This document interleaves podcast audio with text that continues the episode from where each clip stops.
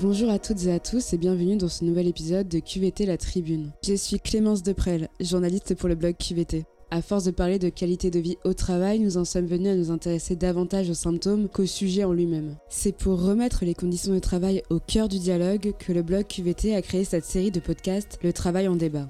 Professionnels, praticiens de la QVT, militants associatifs, syndicalistes, salariés, toutes les parties prenantes ont voix au chapitre pour témoigner sans concession sur ce qui fait ou défait la qualité de vie au travail mais aussi la qualité de vie dans le travail, et peut-être questionner nos idées et les concepts préconçus.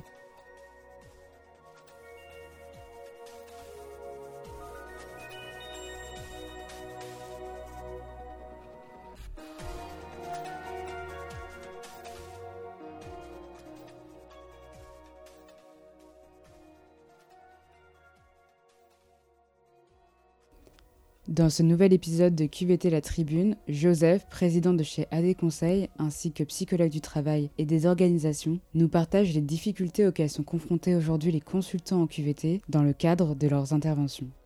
Entre solutions creuses et consensualisme, la profession a-t-elle encore un sens ou s'est-elle galvaudée? C'est en tout cas ce que l'on va mettre en débat ensemble. Bonjour Joseph. Bonjour Clémence. Peux-tu commencer par nous présenter le rôle d'un consultant en QVT et les différentes doctrines qui peuvent exister dans ce domaine? Bien sûr. Alors déjà, c'est bien de rappeler que le terme euh, qualité de vie au travail s'impose euh, à partir de l'accord national interprofessionnel de 2013, même s'il est euh, employé auparavant. C'est là qu'il rentre dans notre cadre légal en France et, que ça devient un concept de référence. Et on constate à partir du début des années 2010 qu'il y a une croissance des interventions en faveur de la QVT, une inflation du nombre d'opérateurs qui interviennent en faveur de la QVT, mais avec vraiment deux visions radicales qui euh, coexistent. La première, c'est celle qu'on pourrait qualifier des tenants des mesures de confort. C'est vraiment un courant de pensée qui est euh, d'ailleurs né dans la Silicon Valley avec euh, l'apparition d'un métier en particulier, les Chief Happiness Officers. Le premier d'ailleurs travaillait chez, Google. Ce courant dans le conseil en qualité de vie au travail il vise à ludifier le travail et à apporter des mesures de confort périphériques au travail. L'approche française portée par euh, l'ANACT et des partenaires sociaux en 2013, dans le cadre de l'accord national interprofessionnel, elle vise, elle, à transformer les conditions de travail et elle considère que l'amélioration des conditions de travail passe par euh, l'amélioration de la gouvernance de l'organisation et des caractéristiques intrinsèques du travail. Aujourd'hui, le conseil en qualité de vie au travail, c'est un grand fourre-tout où coexistent justement ces deux approches. Euh, des personnes qui proposent des mesures de confort ou des mesures ludiques, hein. on peut penser aux team building, aux jeux d'entreprise, à la conciergerie, à tout ce qui rend la vie hors travail plus facile quelque part, ou tout ce qui va ludifier l'expérience de travail. Ça, d'après euh, l'ANACT, ça n'est pas de la qualité de vie au travail. Et l'approche centrée sur les conditions de travail. C'est intéressant de rappeler d'ailleurs que dans le dernier accord euh, national interprofessionnel, un C, la lettre C a été rajoutée à QVT, qualité de vie au travail, pour rappeler qu'on traite bien des conditions de travail. Donc on parle dorénavant de QVCT pour exclure justement ces mesures de confort. personnellement, j'aurais tendance à croire que l'action en faveur des conditions de travail, c'est bel et bien l'intervention sur la nature du travail, l'organisation du travail et les caractéristiques intrinsèques du travail. Malgré cette redéfinition des contours des mesures pouvant être mises en place dans ce cadre, jusqu'où peut aller un intervenant en QVT et est-ce que tu constates une forme d'autocensure dans les pratiques?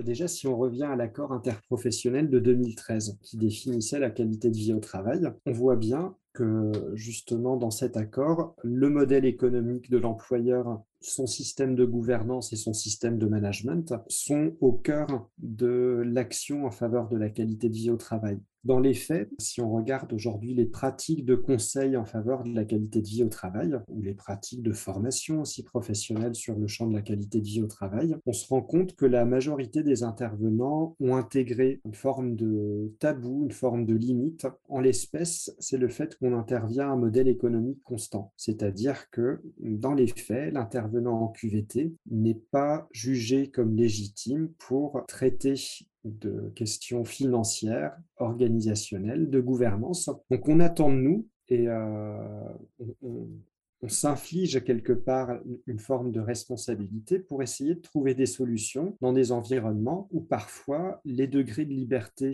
budgétaire, organisationnelle ou, liés à la gouvernance sont au cœur des enjeux de QVT. Ça, c'est un des premiers euh, mots, euh, je dirais, euh, ontologiques qui caractérisent la profession. On ne se sent pas légitime pour intervenir, déconstruire un modèle économique, tant bien même celui-ci bah, sera à l'origine d'une dégradation forte de la, de la qualité de vie au travail. On s'auto-censure aussi parfois dans les termes qu'on emploie pour justement ne pas braquer certaines parties. Ça, on le voit très souvent, je l'ai même constaté chez, bah, chez des personnes qui n'étaient pas soumises d'ailleurs à la pression économique. Hein. Je l'ai vu chez des partenaires institutionnels. Je me souviens par exemple d'une action qu'on mettait récemment en œuvre en faveur des EHPAD, où un représentant d'une institution de l'État nous a dit ben, si vous filmez des situations de travail pour faire réfléchir les gens aux conditions de travail en EHPAD, vous allez froisser les employeurs et du coup, l'action ne sera pas couronnée de succès. Là, on se situait dans le cadre d'une action de formation, justement, de filmer des scénettes qui servaient de, de séquences pédagogiques.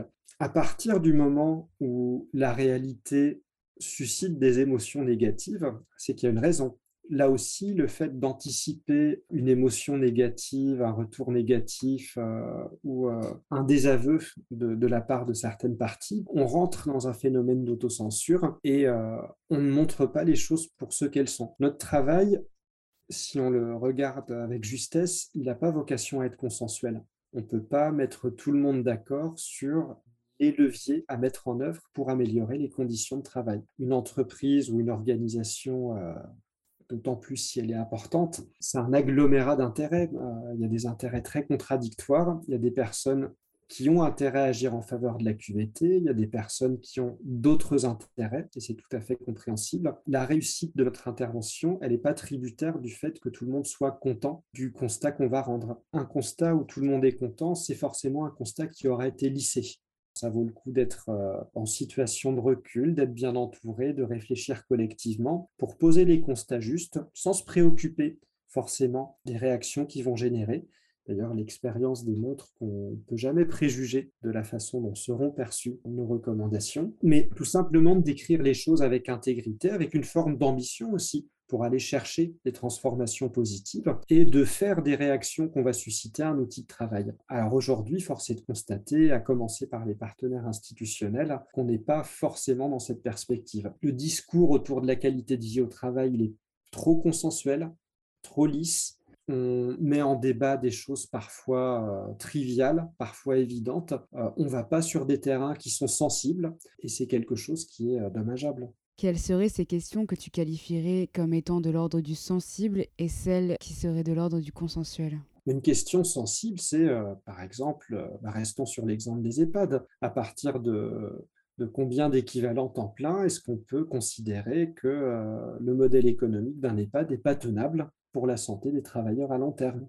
On dispose aujourd'hui de toutes les données nécessaires pour euh, justement euh, mettre en débat ces éléments-là. Or, on le voit aujourd'hui, euh, bah, c'est intéressant d'ailleurs de faire un petit tour du web sur tout ce qui a été produit pour l'amélioration de la qualité de vie au travail dans le secteur sanitaire, social et médico-social. On verra qu'à aucun moment la question du modèle économique n'est évoquée parce qu'elle pose la question d'équilibre, euh, qui dépasse d'ailleurs la frontière des établissements, qui touche euh, à des choix politiques, qui touche à des choix stratégiques de certains opérateurs. C'est un sujet qui fâche. Sujet consensuel, c'est euh, comment mettre le travail en débat.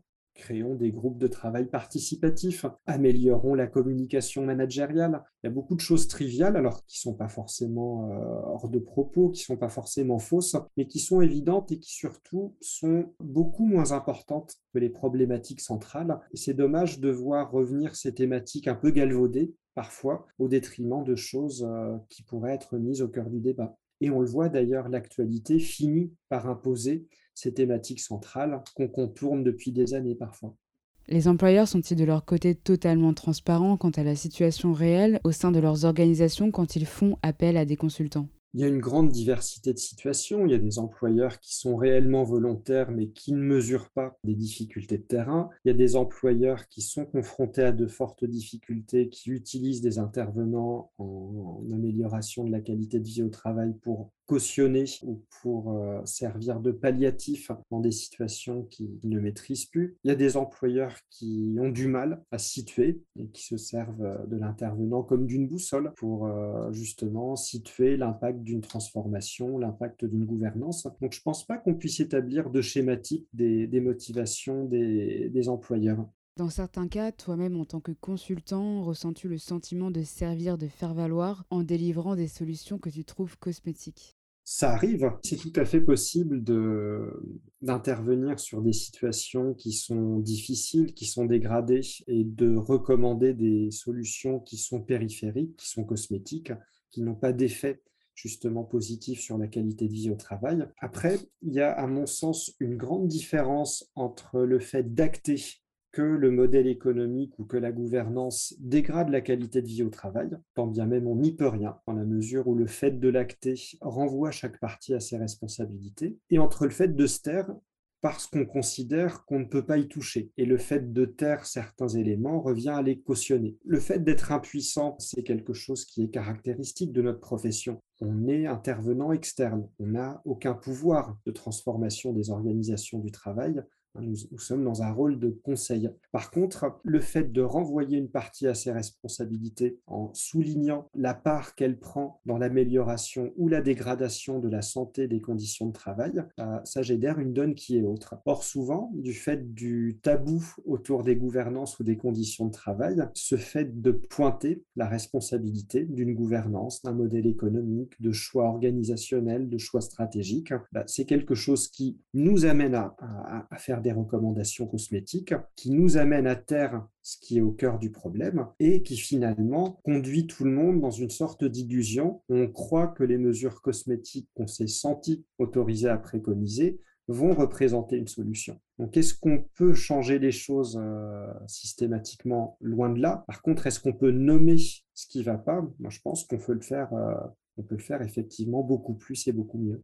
Mais cette euh, autocensure ne viendrait-elle pas simplement de la contractualisation des missions et du rapport marchand qu'entretient l'intervenant avec l'employeur? Le fait qu'il y a un rapport marchand entre un employeur et un intervenant, un cabinet de conseil ou, un intervenant en QVT, induit quand même, je dirais, une forme de connivence ou en tout cas une attente de connivence de la part de l'employeur. Un employeur ne s'attend pas à se voir désavoué par une entreprise qu'il missionne. Moi, je me souviens de certains employeurs, par exemple, qui étaient très étonnés de voir à l'issue d'une démarche de diagnostic ou d'audit des éléments de gouvernance remis en question, alors que euh, justement, il était convenu que certains éléments, y compris les éléments de gouvernance, seraient évalués. Il n'y a pas de volonté, je dirais, de mal faire. C'est pas quelque chose qui est explicite, mais c'est quelque chose qui a intégré du fait de euh, ces tabous, ces limites tacites que tout le monde a intériorisées.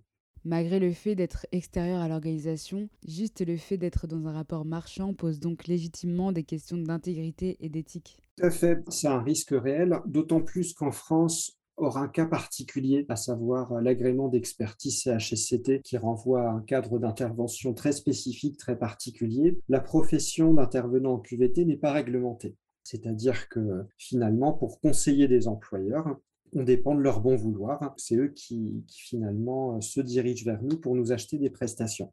Donc ça induit de fait une relation de donneur d'ordre qui peut euh, venir perturber, distordre en tout cas la, relation qui, se doit d'être impartiale. Après, euh, même contractuellement, on n'est pas simplement sur des engagements moraux, ces engagements peuvent être écrits. Euh, dans ces engagements, il est très important à nos sens de différencier le client, le client euh, au sens personne morale, qui va choisir une entité pour travailler avec elle, et le bénéficiaire. Le bénéficiaire, les bénéficiaires, ce sont les salariés, les travailleurs qui vont bénéficier de cette intervention. Si le cadre contractuel est posé de cette façon, où on demande aux clients de s'engager à travailler avec nous au meilleur des intérêts des bénéficiaires, on peut tendre vers quelque chose d'équilibré qui peut d'ailleurs être opposable quand il y a des pressions de la part du client. Par contre, voilà, ça requiert un effort de posture, un effort de sensibilisation pour bien dissocier ces deux notions. Nous sommes payés par un client, mais nous travaillons pour un bénéficiaire. Et la dissociation entre ces deux, je dirais, pôles, c'est quelque chose d'extrêmement important pour euh, essayer, tant que faire se peut, de garantir notre impartialité et de pas trop être pollué par ce, lien marchand, ou en tout cas pour avoir un cadre opposable s'il y a une interférence du lien marchand sur nos engagements et nos considérations éthiques. Or, force est de constater que parfois c'est très compliqué. Être intervenant en QVT, c'est euh, parfois être seul face à des collectifs qui ont des attentes parfois très contradictoires, des pressions fortes, des situations socialement tendues. Et ça, ça requiert justement de l'expérience, de l'intégrité, du soutien aussi au sein d'une profession qui est parfois éclatée, on est parfois un peu seul. Donc, la qualité d'extérieur, in fine, euh, ne nous protège pas contre des situations qui vont porter atteinte à cette impartialité ou à cette intégrité. Que veux-tu dire lorsque tu évoques le terme de profession éclatée? On est aujourd'hui dans un cadre, dans un, modèle économique où tout le monde peut être opérateur en faveur de la qualité de vie au travail, où il y a un nombre d'opérateurs extrêmement impressionnant, sans régulation justement des, pouvoirs publics, sur la base par exemple de critères de qualité, de formation, d'expérience, et où la profession est extrêmement éclatée. On n'a pas de fédération, de syndicats, de systèmes de regroupement qui font en sorte que euh, la profession se regroupe et se soutient autour de standards éthiques, déontologiques, qui permettent aussi de faire bloc par rapport aux demandes qui peuvent être dévoyées de, certains employeurs. Et ça, c'est quelque chose de dommageable dans une profession où l'exigence de formation et de cadre déontologique est extrêmement élevée. Après, la question euh, est compliquée. Est-ce qu'on est face à un besoin de régulation où les pouvoirs publics doivent intervenir ou d'autorégulation de la profession à travers des systèmes euh, d'organisation syndicale, par exemple, la question reste ouverte.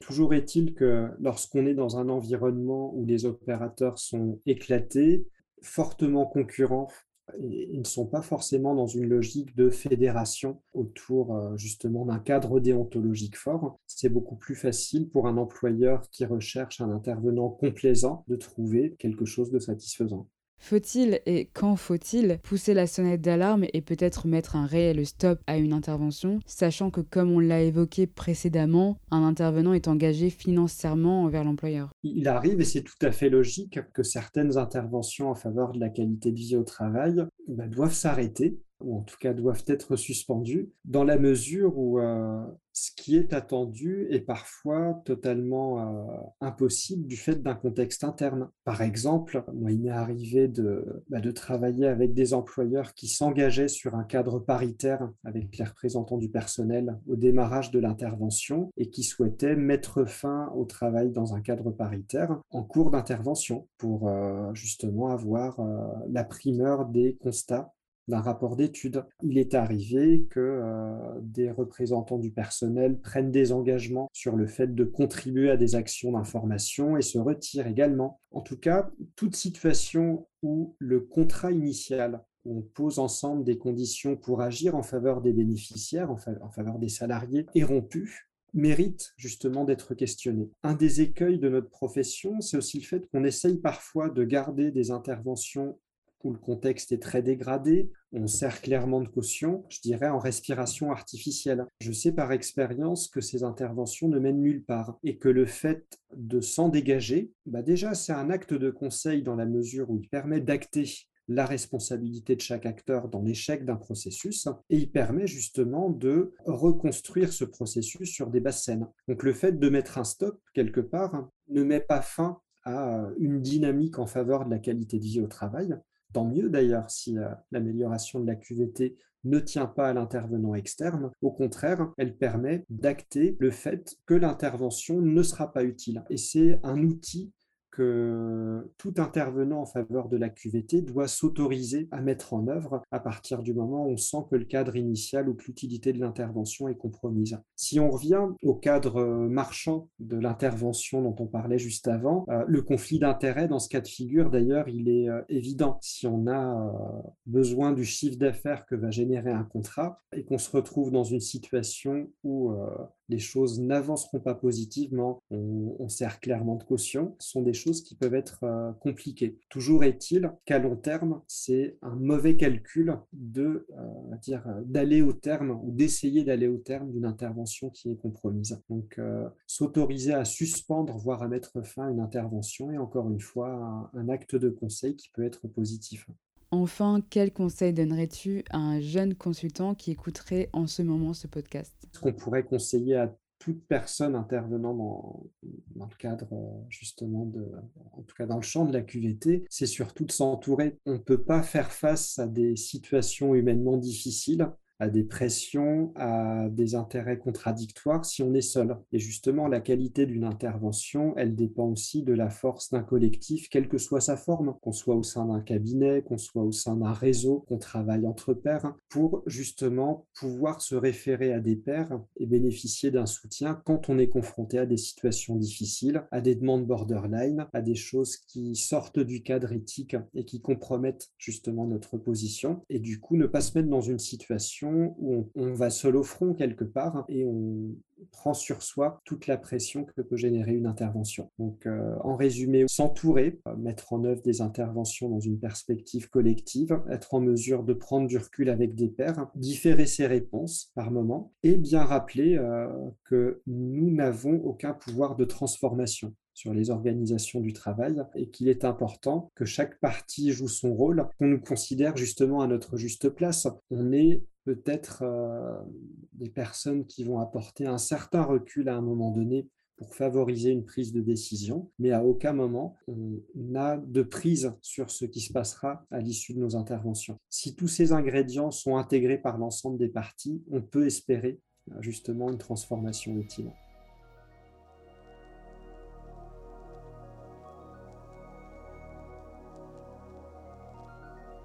Vous venez d'écouter un épisode de QVT La Tribune. Merci de nous avoir suivis. Ce podcast a été réalisé par Clémence Deprel et vous a été proposé par le blog QVT, un média indépendant né d'une initiative financée par AD Conseil dans le cadre de ses engagements d'entreprise sociale et solidaire. Tous les épisodes sont à écouter et à réécouter sur le blog QVT bien sûr, mais également sur toutes les plateformes de streaming.